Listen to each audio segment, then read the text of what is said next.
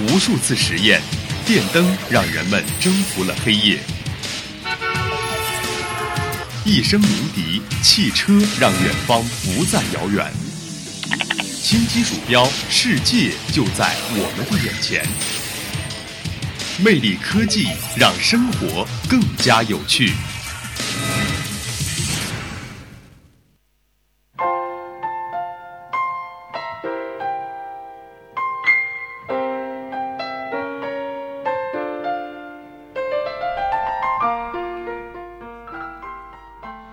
众朋友们，大家好，欢迎收听今天的魅力科技，我是刘婷。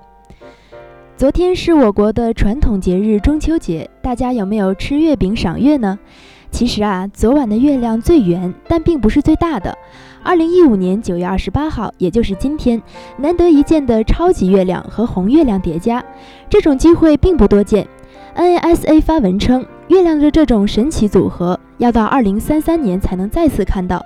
那么今天我就和大家一起走进这奇妙的自然现象。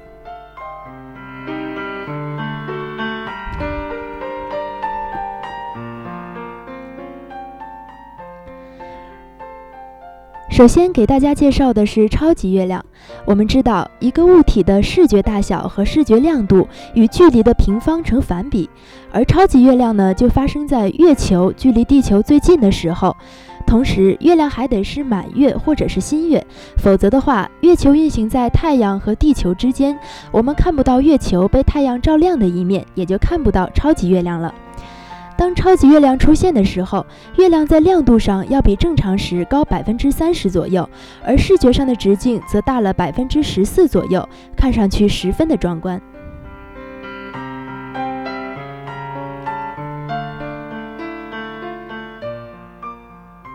下面给大家介绍一下红月亮。红月亮呢，其实就是月全食。虽然这种天文现象并不多见，但也并非网上说的那么罕见。网上说五百年只有三次，这是不对的。其实呢，在过去两千年里，大约发生过四千次月食，其中呢，一共有二百四十八次连环四月食。红月亮很好看，但并不神秘。下面我们就来讲讲它的形成过程。月食分为月全食、月偏食等。当发生月全食的时候，就现就会出现红月亮。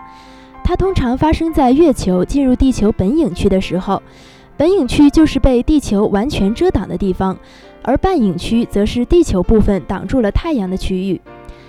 当月球整个进入本影区的时候，就会发生月全食；如果仅仅是部分进入本影区，只会发生月偏食。而月全食和月偏食都属于本影月食。按这个道理说，本影区应该没有任何光，但为什么月亮还会呈现出红色呢？答案就是大地球的大气层作用。清晨旭日东升，但是其实太阳根本不在那里，它还在地平线以下，而这就是大气层搞的鬼。原因当然还是光线折射，阳光通过大气层时被大气层偏折了方向，阳光就拐了个弯儿射向我们的眼睛，让我们误以为太阳已经爬出了地平线。所以呢，就算地球完全遮挡住太阳，但还是不管用。也就是说，无论月球往哪儿躲，大气层的折射作用还是使月亮会被阳光照到。那么问题又来了，为什么偏偏出现的是红光呢？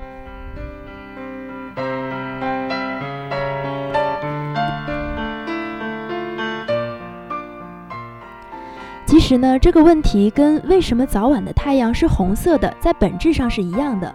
既然一样，那不如先简单说说为什么早晚的太阳是红色的。我们知道，太阳光是由七种颜色的光合成的，而红光子的个头最大。早晨和傍晚，它们在穿过厚厚的大气层时，大部分都能够绕过大气层中的分子，直达地球表面。所以早晚大家看太阳时，它是红色的。而其他颜色的光子都因为身材短小，与大气分子相遇时，大部分都被它碰碰飞了。所以呢，除了红光子和部分橙光子外，其他颜色的光子都很难一路前行，直达大家的眼中。早晨和傍晚，阳光是斜射的，它们穿过的大气层很厚；而中午的时候，阳光直射，穿过大气穿过大气层的距离最短。这时候，除了红光外，其他颜色的光多多少少也能够穿过，并到达人们的眼中。多种颜色的光合在一起，中午的太阳看起来自然就不再是红色的了。说到这里呢，我们就能够理解，当月全食发生的时候，为什么月亮是血红色的，而不是其他的颜色。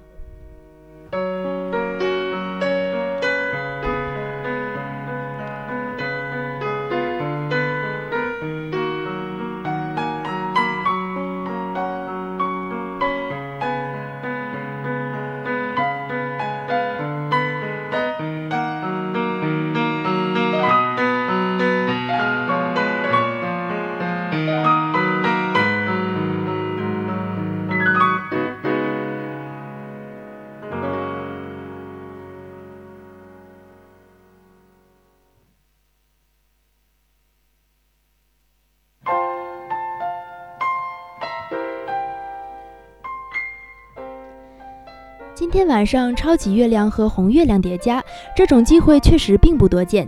下次要到二零三三年才能再次看到，所以呢，大家珍惜好这次机会，抽空去观赏一下，给月亮一个面子吧。好了，本期的魅力科技到这里就全部结束了。你还可以在荔枝 FM 上搜索相思湖广播电台收听我们的节目。我是刘婷，我们下周同一时间再见。